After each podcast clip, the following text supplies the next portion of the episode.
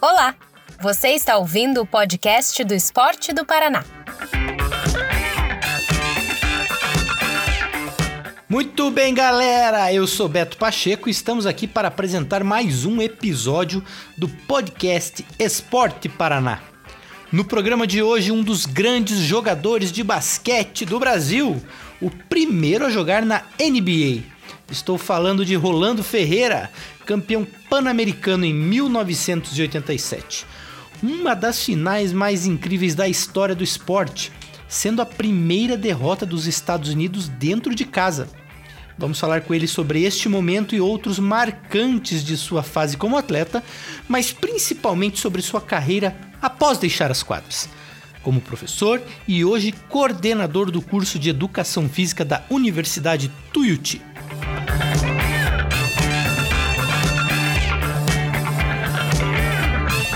Mas antes, gostaria de lembrar que a lista final do programa Geração Olímpica já foi publicada em nosso site, o esporte.pr.gov.br.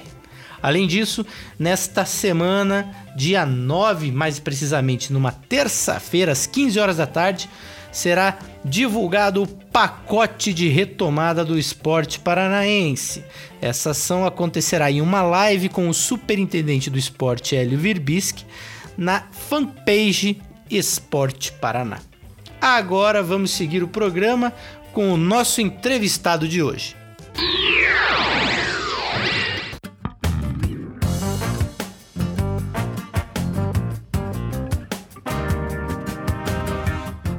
Vão participar das entrevistas comigo Tiago Chas. Olá, Tiago.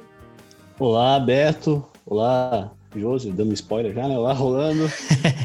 é, prazer imenso hoje aí fazer e participar, participar desse podcast de um cara que eu admiro bastante aí, que, na linha do basquete, que eu sou muito suspeito, porque eu gosto muito. É. O Thiago já apresentou, temos a Josi também aqui, jornalista lá da Superintendência do Esporte, que já cobriu por anos jogos oficiais do Estado. Oi, Josi. Oi, Beto. Para mim também é uma satisfação imensa minha estreia no podcast aqui da Secretaria Esporte Paraná. E com o Rolando ainda. Incrível ter um dos grandes nomes do esporte paranaense hoje aqui no programa. Isso aí, e o nosso convidado, Rolando Ferreira, uma história gigante do basquete nacional, seleção brasileira, inúmeros clubes, NBA, mas que também agora atua aí Sim. passando um pouquinho da sua experiência para a juventude, para os universitários do estado do Paraná. Olá, Rolando, tudo bem? Seja muito bem-vindo e muito obrigado por aceitar nosso convite. Boa tarde, Beto. O prazer é meu. É sempre bom, né, é, falar da minha carreira depois da carreira esportiva. Eu acho bem interessante, tem vários ensinamentos, né, é, que eu aprendi a duras penas. Hoje você coordena a, a, o Departamento de Educação Física da Universidade Tuiuti, é isso? Sim, eu sou coordenador desde 2017. E como que foi essa transição de atleta, né, para uma nova profissão? Você se preparou? Você já pensava nisso já no, durante a sua fase de atleta, você pensou isso com antecedência? Como que funcionou essa transição, essa sua preparação para seguir em outro caminho depois que você se aposentasse das quadras? Bom, é, eu não pensava, realmente não pensava. E eu me formei em educação física, eu fiz a faculdade de educação física em Santo André. E devido né, à viagem, eu demorei 10 anos, né? Tinha duas disciplinas que eu não, não conseguia fazer, que era natação e ginástica olímpica. Uhum. Imagina eu fazendo ginástica olímpica, né? No tempo do tecnicismo, né? Tinha que ser Sim. atleta. Tive que dar mortal, imagina desse tamanho dando mortal. Então eu acabei em 92 na universidade. Você tem quanto de altura? 2 e... Quanto de altura você tem? 2 e 14. 2 e 14, é. E aí eu acabei daquele jeito, sabe?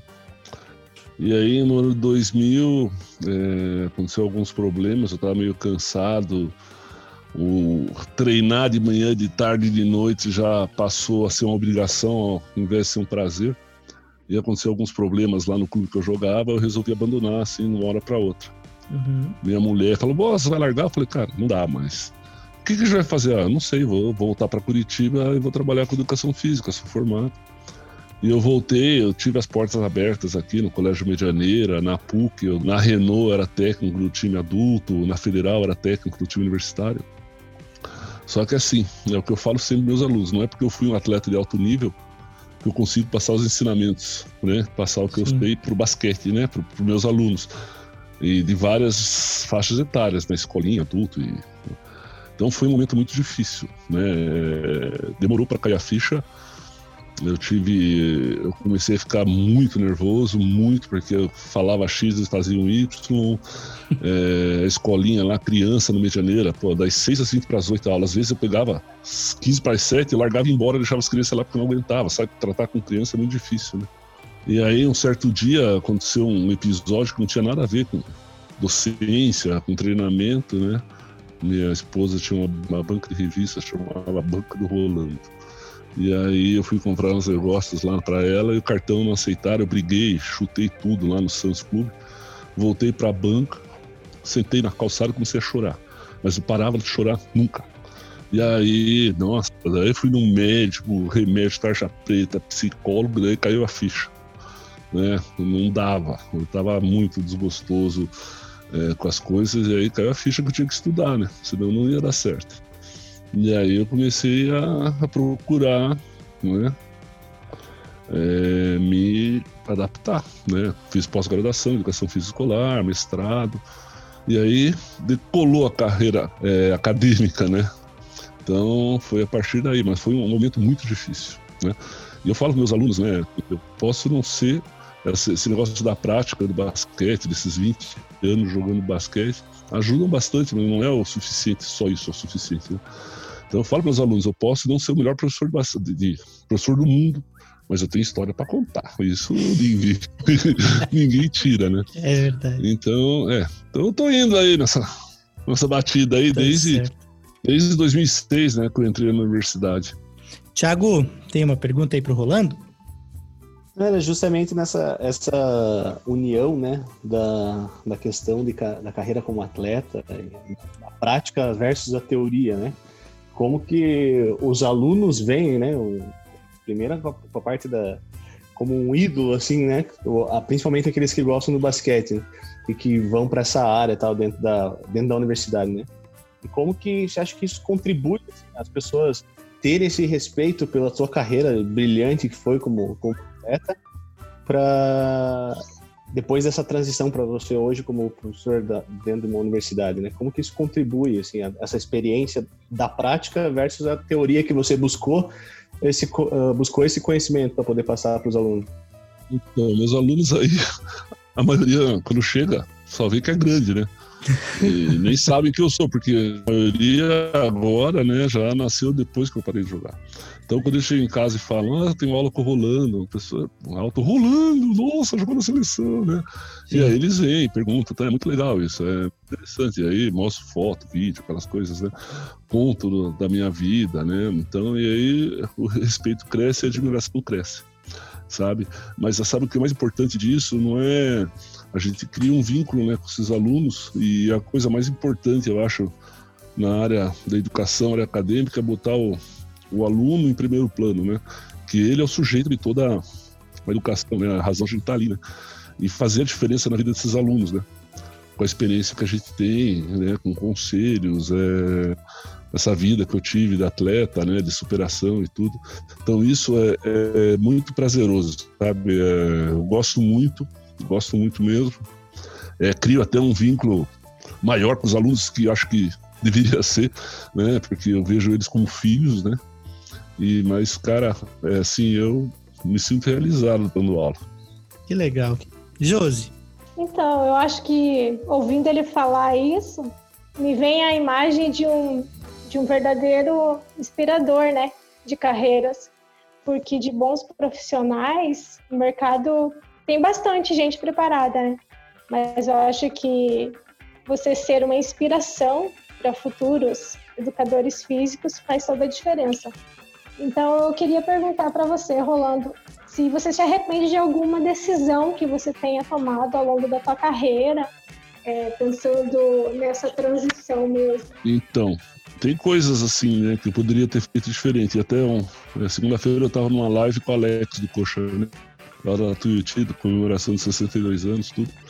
E foi a primeira pergunta que fizeram para mim, porque eu, quando eu comecei a falar, eu falei de um episódio que aconteceu na minha carreira, que me marcou bastante na NBA, que foi feita uma proposta de eu fingir que estava machucado para outro atleta entrar no meu lugar. E eu aceitei a proposta, sabe? Isso encurtou minha carreira na NBA, sabe? Porque eu fiquei seis meses sem treinar, sem jogar, que eu não podia. Ah, porque lá, claro, você tem que. Existem a lista, né, de machucados que você tem que ficar um período é, fora, né? É. São três, é, são três machucados e 12 ativos, né? Então, eles tinham. E aí é uma coisa que me arrependo muito, porque isso encurtou minha carreira, né? E tem várias outras coisas, mas assim, é, é uma coisa que eu tento passar, né? A gente. Eu sempre, assim, sou conhecido por ser humilde, né? É, mas assim, você tudo bem ser humilde, mas você não pode ser humilhado e aceitar tudo que te dizem, né? Certo, entendi. entendeu? E assim, eu mudaria naquela, naquele momento, né? Por uma razão de ter alcançado um objetivo e ter expandido mais minha carreira na NBA. Mas é tudo, é, tudo como sociologicamente, historicamente a gente fala, tudo é construído, né? Uhum. São fatos que levam a alguma coisa, né? Então, todos esses fatos é, construíram quem eu sou hoje. Certo. Entendeu? Então, é, é, lógico que no momento eu gostaria de mudar, mas eles foram importantes uhum. para a construção do ser que eu sou hoje, entendeu? E daí, todas essas, essas altos e baixos que eu tive na carreira ajudam né, a tentar né, direcionar os meus alunos né, que estão aí. É certo, maravilha. Rolando, a gente lá na, na Superintendência do Esporte, na Esporte Paraná, no início do ano estava programando um novo programa ligado ao ginásio Tarumã. Ia ser um programa de extensão em parceria com as universidades, né? E uhum. também, e, e também ia para atender a, é, crianças da comunidade ao redor do ginásio. Seria um projeto piloto, que depois a ideia era, era isso se expandir, ia chamar Tarumã Mais Esporte, né? Aí veio o Covid-19, pandemia, tudo ficou suspenso.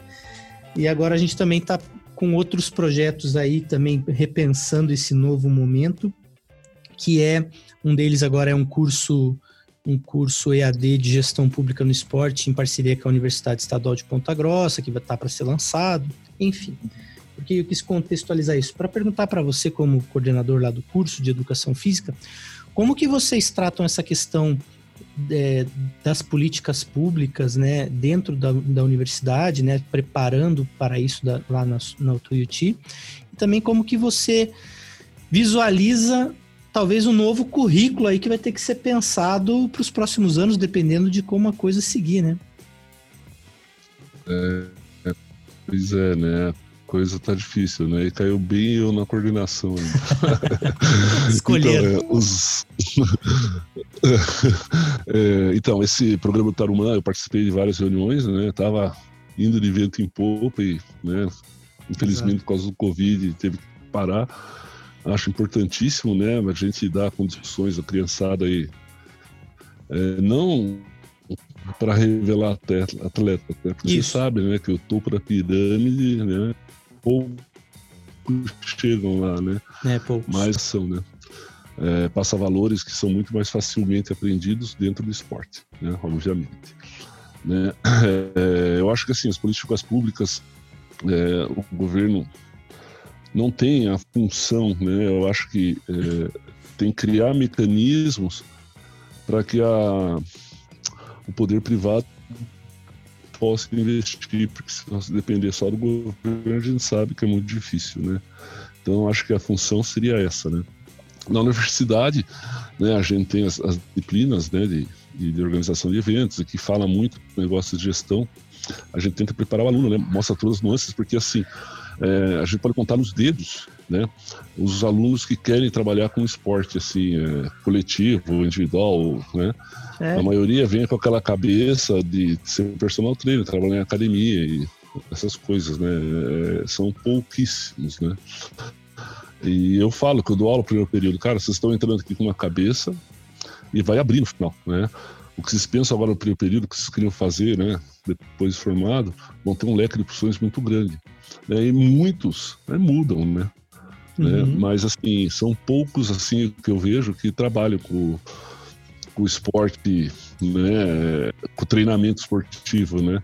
Eu acho que esse projeto do Tarumã ia bem de encontro a isso, né? A gente colocar os, os nossos alunos, estagiários lá, tendo esse gostinho de trabalhar com esporte, que é, que é muito legal, né? É muito legal você trabalhar na, na, na construção lá da, da, do desenvolvimento da criança através do esporte, é muito satisfatório. É, você sabe que eu costumo até falar com o pessoal que trabalha muito com o paradesporto. O paradesporto, uhum. ele é muito carente, principalmente da parte de técnicos profissionais, né, de fisioterapia, é, preparadores físicos, assim, não tem muita gente que caminha para esse lado.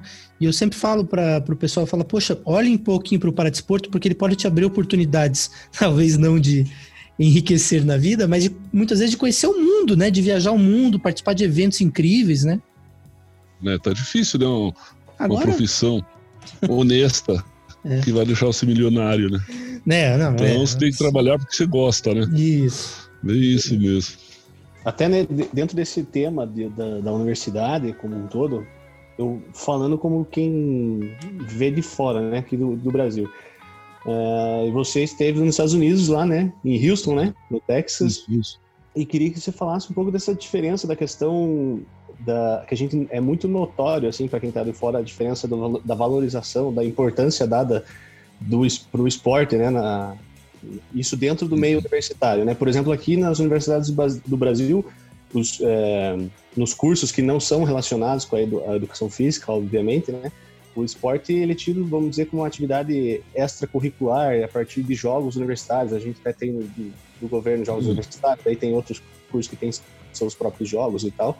E quando que nos Estados Unidos isso, isso parece, independente do curso, fazer parte de uma base da formação do aluno, assim, sabe? Essa utilização do esporte. Queria que você desse esse, esse panorama de como que é lá com relação aqui. É, o esporte é tudo, né? As universidades lá investem, né? Pesado. O esporte, né? Eles têm o, o, interessante lá, assim, é que muita gente que se forma nas universidades, eles acabam é, apoiando a universidade, né? Se dão bem na vida, vão lá, apoiam, dão dinheiro, incentivam o esporte. E isso é interessante. E aí o esporte consegue viver. Muita gente né, sonha ser um atleta profissional. Mas só que lá, é, você quando está na escola, né, e é diferente daqui, né? Então aqui a gente é, é o ano inteiro esporte lá não né lá são por temporadas então na escola quando no high school no middle school é por ter, então um aluno que quer fazer esporte pode fazer basquete beisebol futebol americano porque são temporadas diferentes então ele tem aquele desenvolvimento global né? E aí é lógico que quanto mais velho ele vai se especializando no esporte, ele tem a oportunidade de chegar na universidade e ter uma bolsa de estudo e se formar, né? Então, aqui no Brasil, infelizmente, a base esportiva é feita nos clubes. Né? E os clubes a gente sabe que a maioria está tudo quebrado aí, né? E não é a função do clube. O clube tem uma função social, né? O sócio quer ir lá para usar a quadra, não para dar treino para sócio-atleta. Né? Então, é, eu acho que a formação nossa é errada, já ser feita na escola, mais no modelo americano. Né? E a vida, né? Na universidade lá, eu joguei dois anos por causa da minha idade, na Universidade de Houston, né? É, eu fui para lá com 22 anos, só podia jogar até os 24, né? Era uma lei lá da NCAA para atletas estrangeiros na divisão 1. Eu falo que foram os dois melhores anos da minha vida no basquete, porque nossa, é um é um ambiente assim completamente diferente. Né? A gente não, não tem jeito de comparar. Né? Aqui os jogos universitários, infelizmente, participei de vários, né? Fui para brasileiro e tudo como técnico, né? Não como jogador. E muita gente vai para fazer farra, né? Então até teve um jogo brasileiro que ele foi jogar em Niterói, a gente tinha sido campeão paranaense, fomos para Niterói e daí no outro dia a gente ia jogar, disputar quarto e quinto, terceiro e quarto, nem lembro, contra um time do Rio Grande do Norte, a gente tinha condições plenas de ganhar. E o jogo era 10 horas da manhã. Hum. E o pessoal quer sair, né? Eu falei assim, a moçada, 11 horas, todo mundo no alojamento aqui, que tem um jogo importante, lá, lá. Né? E eu queria ganhar, né? Eu quero, né? Sim. Tava começando como técnico. Falei, se não tiver aqui 11 horas, vou fechar a porta e vão dormir pra fora. Deu 11 horas, pum, tinha três. Os caras dormiram na arquibancada. Eu abri depois a porta também. Sabe? Então, é assim, a mentalidade, né? É lógico que, né? É, é diferente, né? Lá no, nos Estados Unidos é uma coisa muito mais séria, Né? Algumas universidades, a gente teve o Coca aí de Ribeirão Preto, que muito tempo é, é, patrocinou um time de basquete lá em Ribeirão Preto. Verdade. O Sistema Universo, que teve Brasília, em Goiás, né? O último ano que eu joguei, eu joguei na Unisanta, é, Unisanta lá em Santos também. Então, é, é, um, é um canal que dá retorno, né? Claro. Eu acho que falta é, eles abrirem os olhos, né? E isso que eu falei, né? O governo deve dar condições a, né, para que fomentar isso, as universidades quererem, né, bancar um esporte de alto nível na universidade, dar bolsa para atletas e coisa assim, e ter benefício por causa disso, né? Então, eu gostaria de saber do Rolando é, como que funciona esses programas de intercâmbio mesmo, e se ele vê realmente que isso ainda é um sonho para atletas né, da, da faixa etária entrando na universidade, né? E a é, possibilidade é, então... de desenvolvimento das carreiras desses atletas.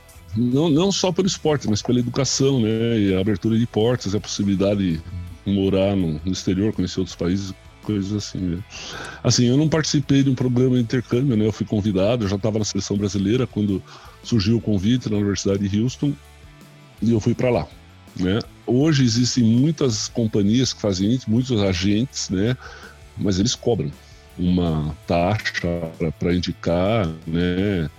E assim, e muitos não têm a bolsa é, completa, né? Pagam uma porcentagem. Certo. Mas eu acho assim, é, é, interessantíssimo, né? Eu acho que quem tiver a oportunidade de poder ir, né, experimentar esse esporte americano, ou no high school, ou no, na universidade, vai, só vai acrescentar na vida que é, que é muito legal, é outro mundo, é outra coisa.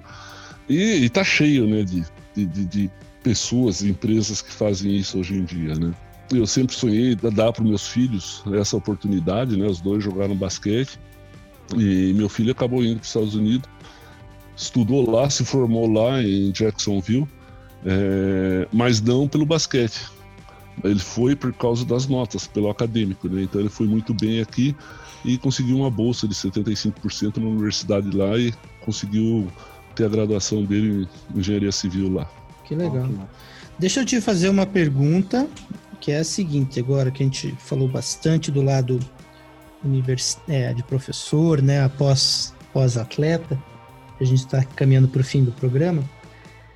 Eu vou te dar três momentos, você vai me dizer qual foi mais marcante na sua vida. Jogar hum. pela Universidade de Houston, vencer os americanos em Indianápolis ou jogar Seul e Barcelona duas Olimpíadas?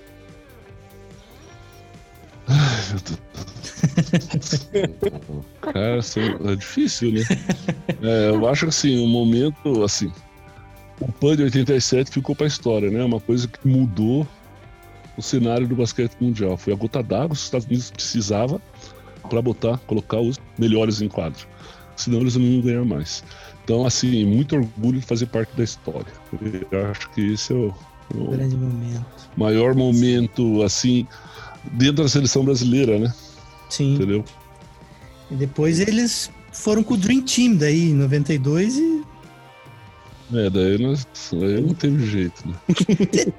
teve jogo ali? Foi, foi mais assistir? Como é que foi dentro de quadra? Ah, mas é, porque aquele pessoal que jogou era nossos ídolos, né? Sim. Então a gente ficava lá olhando, né? E, pô, os caras. Os caras iam jogar golfe no dia do jogo, de tarde, passear, né? Ia lá e moíam a gente. Então eles eram acima da média, realmente. E outra coisa, né? Vamos dizer, são 11 jogadores, porque o 12 era um, era um universitário, né? Era. E, pô, você troca um e põe o outro, é o mesmo nível, não maior, né? Então é muito difícil, né? É difícil ter 12 jogadores assim, né? Sim. É, e a gente né, vai fazer o quê, né? Vamos lá e aplaudir os caras. Tá certo. Falar sobre 87 é uma coisa que, para quem gosta de basquete, meu, é, é memorável, né? A gente já tem aí 30 anos aí para frente já dessa conquista e até hoje sempre é muito, muito lembrada. É, na verdade, assim, a gente sabe assim que, é, que a estratégia, vamos dizer assim, uma das estratégias usadas de vocês foi a bola de três, né? Foi, foi meter chute para de fora, de longe mesmo, eu acompanho é, a NBA e eu já vi é, o próprio Steve Kerr hoje, que é o técnico do Golden State, falar sobre aquela seleção brasileira, né? E hoje a gente vê aí no, nos dias atuais de NBA, né, tipo 30 anos depois, o basquete é muito diferente com a questão técnica e física mesmo dos atletas, mas em que um dos principais times, um dos times mais, que mais ganha, né, ultimamente aí, o Golden State usando realmente a estratégia da bola uhum. de três, Curry, Clay, Clay Thompson e outros jogadores e tal, você acha que, que, como que você vê assim que, que esse basquete, essa seleção que você fez parte, tudo um dos legados que deixou não foi só derrotar a seleção americana, né, uma seleção invicta, não foi só derrotar, mas realmente trazer uma nova abordagem do basquete, que o basquete era muito entrar para dentro e socar Sim. a bola, na, na, fazer é e tal, e, e, trouxe realmente um estilo do jogo, uma virada de chave, assim, né? né? Algo me diz que o Rolando gosta mais do estilo garrafão. Com certeza, né? Lógico. Não, mas é, viu como a gente estava à frente do nosso tempo? É. então, na verdade, assim, né? Que a gente, na verdade, a gente tinha dois exímios arremessadores de três pontos, que era o Oscar e o Marcel. E aí, a partir de 85, quando entrou a linha de três, se tornou uma arma pra gente, né? Então, é, eu sempre falo, né, o nosso técnico Ari Vidal, ele foi muito inteligente, né, em explorar isso. Né? Então ele conscientizou o grupo de qual papel cada um ia fazer no grupo. Né? Então o Marcel Oscar, e uma, nosso objetivo era, sempre falam, né? A gente carregava o piano e o Marcel Oscar tocava. Né? Então a gente pegava o rebote, fazia o trabalho sujo e os dois chutavam. Então, mas no jogo com os Estados Unidos, a gente não sabia, a gente achava que ia tomar um cacete, na verdade. Ninguém achava que ia ganhar dos Estados Unidos na final. Sim. Né? A gente, vamos lá para perder de pouco. Entendeu? Tanto que acabou o primeiro tempo, a gente estava 14 pontos atrás. Acho que é né? isso mesmo. E aí, no segundo tempo, o que aconteceu? Bem esse negócio que se falou aí da, da, da do estilo de jogo. Os americanos, eles não estavam acostumados esse estilo de arremessos de longa distância, tudo. O jogo deles era lá dentro, a bola de segurança. Só que aí a gente não tinha mais nada a perder, tava perdendo o jogo, né? E os jogadores mais experientes, Oscar, Marcel, Cadum, começaram a provocar. Davam espaço, falavam, ah, você é bom, né, cara? Então arremessa de três aí. Os caras ficavam, caiu na pilha, pum, de três, errava, pegava o rebote, saía correndo de três lá. E aí foi indo, cara. E aí, de uma hora para outra, eles viram que tava atrás, né? E eu falo, cara, não tem sentimento melhor que depois do jogo, né? Aquela coisa, ganhamos, toda a festa, você olha no banco dele, estão tudo cabisbaixo lá, assim, ah, perdemos, como é que pode? Sabe, por quê? Porque a gente fez história, né? Ninguém imaginava. Tanto que eles não tinham nem o hino para tocar, né? Quando foram entregar as medalhas. O brasileiro não Foram tinha pegar lá no campo de futebol. É, não tinha o hino. Brincadeira. Maravilha, pessoal. É isso aí. O tempo é curto. A gente podia aqui ficar uma tarde inteira conversando com o Rolando, contando história. Mas vamos guardar então para uma parte 2 futuramente. Rolando, muito obrigado. Foi um prazer, viu? Estou à disposição. O prazer foi meu. É muito bom sempre relembrar e contar histórias. As histórias da minha vida acadêmica, eu acho minto, assim, sabe? Porque muita gente acha que só fui boleiro, né? Então, Sim. é uma coisa que eu falo para meus alunos, sabe? Cara, eu estudei para estar aqui, não é porque eu fui jogador de basquete. Nem quero que lembre essa parte, entendeu? Então, muito obrigado pela oportunidade, né? Vamos se cuidar aí no Covid, né? Abraço a todos aí. Maravilha. Thiago, Josi, tchau. Até a próxima. Até mais. Tchau, tchau. Valeu, Rolando. Valeu. Tchau, tchau. Tchau, tchau. Até mais. Tchau, tchau, tchau. Obrigado por ouvir. Para mais novidades do esporte do Paraná, acompanhe nossas redes sociais: Esporte PR no Facebook e Instagram. Até mais!